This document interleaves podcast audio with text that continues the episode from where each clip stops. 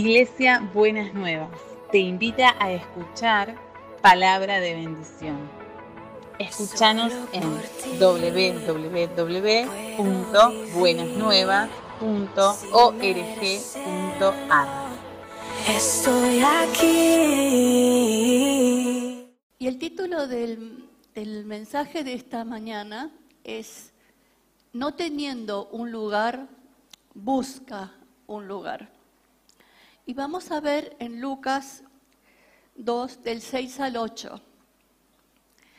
Y sucedió que mientras estaban en Belén, le llegó a María el tiempo de dar a luz. Y allí nació su hijo primogénito y lo envolvió en pañales y lo acostó en el establo porque no había alojamiento para él, para ellos en el mesón. Acá hay una imagen que me parece que, es muy interesante y es muy bueno que nosotros podamos reflexionar. El niño envuelto en pañales, al cuidado de su mamá y de su papá. El Salvador del mundo vino humanamente como cada uno de nosotros y como cada uno de nosotros estuvo en una panza de una mamá. Necesitó esa ese nacer para humanizarse, para que en él, en ese establo, en, ese, en esos pañales, ese niño envuelto en pañales, tuviera en esa misma situación lo divino y lo humano. Porque Dios se hizo hombre y habitó con nosotros, dice la palabra, para que nosotros sepamos que Él pasó por las mismas cosas que pasamos nosotros. ¿Y qué significa que el niño envuelto en pañales? Significa que el Salvador del mundo no podía crecer solo. No hubiese tenido una mamá, no hubiese tenido quien lo alimentara, no hubiese podido crecer y desarrollarse. Y eso marca una de las características de la vida de Jesús. Necesita de los otros. Muchas veces ocupa el lugar de los otros, pero necesita de los otros. Necesita que nosotros le hagamos lugar.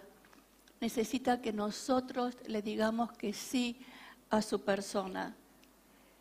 Y esta humanidad esta vulnerabilidad en la que nació Jesús, este pesebre, este lugar humilde, también simboliza el mensaje de Jesús al mundo. Él no nació en un palacio, nació en un lugar humilde y tiene y considera y sabe lo que es ser humilde, sabe lo que es ser pobre, sabe lo que significa manejarse con lo que hay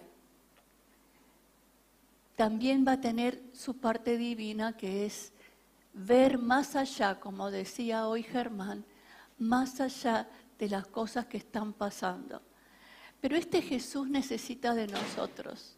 Este Jesús para desarrollarse y para crecer necesitaba de María, necesitaba de José, necesitaba de toda la familia para poder, gracias para poder crecer y desarrollarse y cumplir la misión para el cual Dios lo había llamado.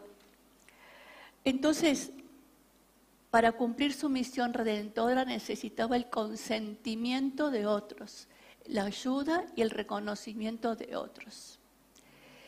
Y es muy interesante lo que pasó con María y con José. Seguramente ellos que estaban por casarse tendrían planes, pero de golpe irrumpió el ángel y le cambió todos los planes. Y todos los planes que tenía María los rindió para cumplir la voluntad de Dios. Y a José le pasó lo mismo. Todos los planes que él tenía, tuvo que reflexionar y tuvo que acomodarse su, su cabeza para poder entender lo que pasaba y para poder someterse a la voluntad de Dios. Y eso es lo que el Señor nos llama y eso es lo que el Señor nos está pidiendo cada día en nuestra vida, si nosotros estamos dispuestos, estamos dispuestas a poder rendir nuestra voluntad para que Dios cumpla su propósito en nosotros. Y me gustaría leerles otro pasaje de las Escrituras que está en Juan 14 del 20 al 25 y dice así, en aquel día ustedes se darán cuenta de que yo estoy en mi Padre y ustedes están en mí y yo en ustedes. El que recibe mis mandamientos y lo obedece, demuestra que de veras me ama. Mi Padre amará al que me ama y yo también lo, lo amaré y le mostraré a él. Judas, no el Iscariote, le preguntó, Señor, ¿por qué vas a mostrarte a nosotros y no a la gente del mundo? Jesús le contestó, el que me ama hace caso a mi Padre y mi Padre lo amará y mi Padre y yo vendremos a vivir con él. El que no me ama no hace caso a mis palabras. Las palabras que ustedes están escuchando no son mías, sino del Padre que me ha enviado. Y acá el Dios Jesús le plantea a los discípulos un punto que es importante. Para que Jesús pueda vivir en nosotros, tenemos que reconocerlo a Él y al Padre. Y Judas, el, no el Iscariote, le pregunta, ¿por qué los del mundo no? Porque no me aman. No es que no los quiera, pero el proceso de darle lugar a Jesús es reconocer que Él nos ha amado y nosotros queremos amarle a Él. Ahora, en esta decisión, en este giro de, darle un lugar a Jesús, ¿qué significa? ¿Qué significa para cada uno el generar ese espacio, ese lugar para Jesús? María y José tuvieron que rendir su voluntad a la voluntad de Dios. Y cuando nosotros estamos dispuestos a rendir nuestra vida y reconocer a Jesús, no en el nacimiento solamente, sino en toda la obra redentora que Jesús hizo a favor nuestro, tenemos que reconocer la autoridad de Él en nuestras vidas. No podemos vivir el Evangelio como eh, interesantes propuestas, cosas interesantes. Tenemos que creer y ver y tomar la verdad del Evangelio como la verdad de Dios revelada para cada uno de nosotros. En este mundo que hay tantas verdades y tantos conceptos que la verdad se construye, hay una sola verdad para los cristianos. La verdad que Jesús es el camino, la verdad y la vida. Nadie va al Padre sino a través de Jesús. Y en este tiempo que estamos confrontados con tantos pensamientos y tantas cosas, el hacer lugar, hacerle un lugar a Jesús, significa darle un lugar a lo que significa verdaderamente ser un cristiano, ser discípulo de Jesús y seguir las enseñanzas que Jesús quiere traer a nuestras vidas. Es muy difícil poder caminar ese proceso si no salimos de nuestro lugar de comodidad. Era muy interesante la pareja de Honor y Sheazade. Se preocuparon por, por María, que estaba a punto de dar a luz, pero cuando tuvieron que elegir si le daban el lugar a ella y le cedían el lugar, no, no, está bien, ya hicimos suficiente. ¿No? Y nosotros muchas veces hacemos eso con Jesús. Seamos creyentes o no, ¿eh? lo tengamos en nuestro corazón o no. Bueno, Señor, lo que vos me pedís es como mucho. Así que voy a seguir en mi nicho de comodidad y voy a seguir haciendo como a mí me parecen las cosas. Siempre hay una tensión en el lugar entre lo que Jesús me va a pedir y lo que yo estoy dispuesto a dar. Pero si usted piensa en los lugares que ocupa en la vida, cuando aparece alguien, usted tiene que reubicarse en el lugar para poderle dar lugar a alguien más. Vivimos ocupando lugares y vivimos dándole lugar a otros en nuestras vidas. Si yo le doy el lugar a un amigo o a una amiga, ese significa que yo no voy a disponer de mi tiempo todo el tiempo como quisiera, porque voy a querer estar con mi amigo, con mi amiga, voy a querer tener, disponer tiempo, charlar, demás. Y ahí le estoy dando lugar a otra persona que interrumpa en mi vida y por decisión propia yo decido transformar mi espacio en un lugar para que entren mis lugares afectivos para que entren otros. Y cuando Jesús te hace la pregunta, ¿querés que Él viva dentro tuyo? ¿Querés reconocerlo a Él para que viva dentro tuyo? Hay una movida de lugar adentro que tenemos que hacer, porque si no, de otra manera, Jesús no va a tener lugar. La historia del mesón no es un cuentito, es una realidad para nosotros. En su interioridad, ¿usted a Jesús le da el lugar del mesón o le da el lugar que Él quiere ocupar? Muchas veces hacemos eso. Necesitamos que esté, por eso le damos el mesón. Es como cuando pensamos de esa manera, es como estar seguros que en nuestro coche tenemos goma de auxilio por cualquier cosa que nos pase. Pero Jesús no es la goma de auxilio, Él quiere ser un Señor. Y Él quiere ser el Señor de nuestras vidas. Entonces yo les invito en esta mañana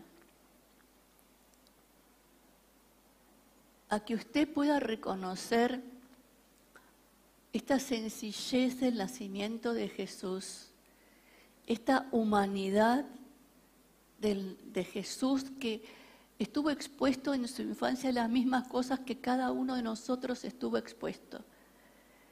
Que usted pueda ver al Salvador envuelto en pañales y que pueda encontrarse con la humanidad y la divinidad de Jesús, pero que también conteste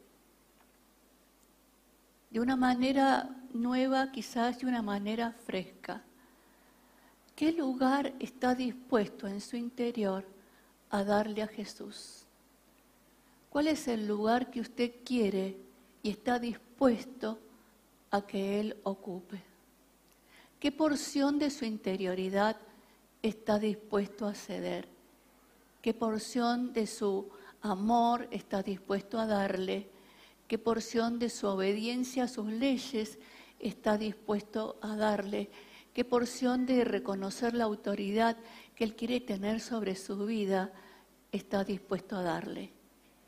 Y si toma cada uno de estos puntos, hay comodidades a las cuales tiene que salir, tiene que renunciar, hay decisiones que tiene que tomar, hay lugares que tiene que ceder. Y el Señor dice en su palabra,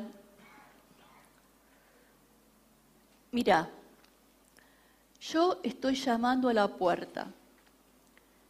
Si alguien oye mi voz y abre la puerta, entraré en su casa y cenaremos juntos. Muchas veces este pasaje se, eh, se refiere cuando se llama a las personas a darle un lugar en el corazón a Jesús para la salvación. Pero yo en esta mañana quisiera plantearle a todos, los que están en el auditorio y los que nos están mirando por, por YouTube, y quisiera decirte, el Señor está en la puerta y está llamando. ¿Cómo vas a contestar a ese llamado? ¿De qué manera vas a abrir esa puerta? ¿Vas a abrir esa puerta con alegría? ¿Vas a abrir esa puerta por obediencia? ¿Vas a abrir esa puerta por, para no quedar mal? ¿Para qué vas a abrir la puerta?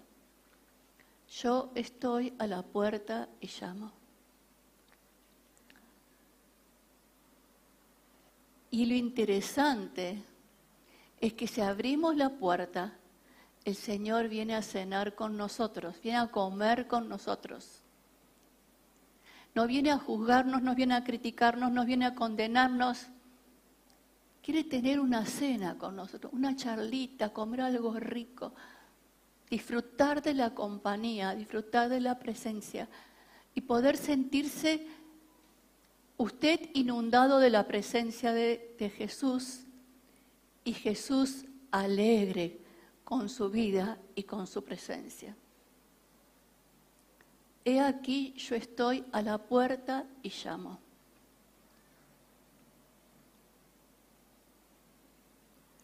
¿Qué va a contestar usted? ¿Cómo le va a contestar al Señor en este día? Oramos. Señor, gracias porque vos sos un Dios que siempre nos está buscando. Y gracias porque vos querés tener lugar adentro nuestro. Pero no nos invadís, nos preguntás, nos llamás. Y estás dispuesto a escuchar nuestras respuestas. Estás dispuesto a aceptar nuestros sí y estás dispuesto a aceptar nuestros no. Tu amor no cambia en ese sentido, pero a nosotros nos cambiaría tu amor si abrimos la puerta. Señor, que cada uno de nosotros en este día tomemos conciencia del lugar que verdaderamente queremos que Jesús ocupe en nuestra vida.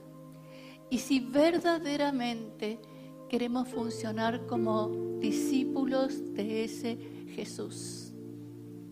Si le reconocemos esta gracia de su humanidad, pero esta gracia de su divinidad, que podría haber nacido en cualquier otro lado, pero vos elegiste mostrar la humildad y la humanidad de Él. Señor, que cada uno en su corazón pueda seguir trabajando y pueda seguir reconociendo cuál es el lugar que le quiere dar al Señor en su vida. En el nombre de Jesús. Amén y amén.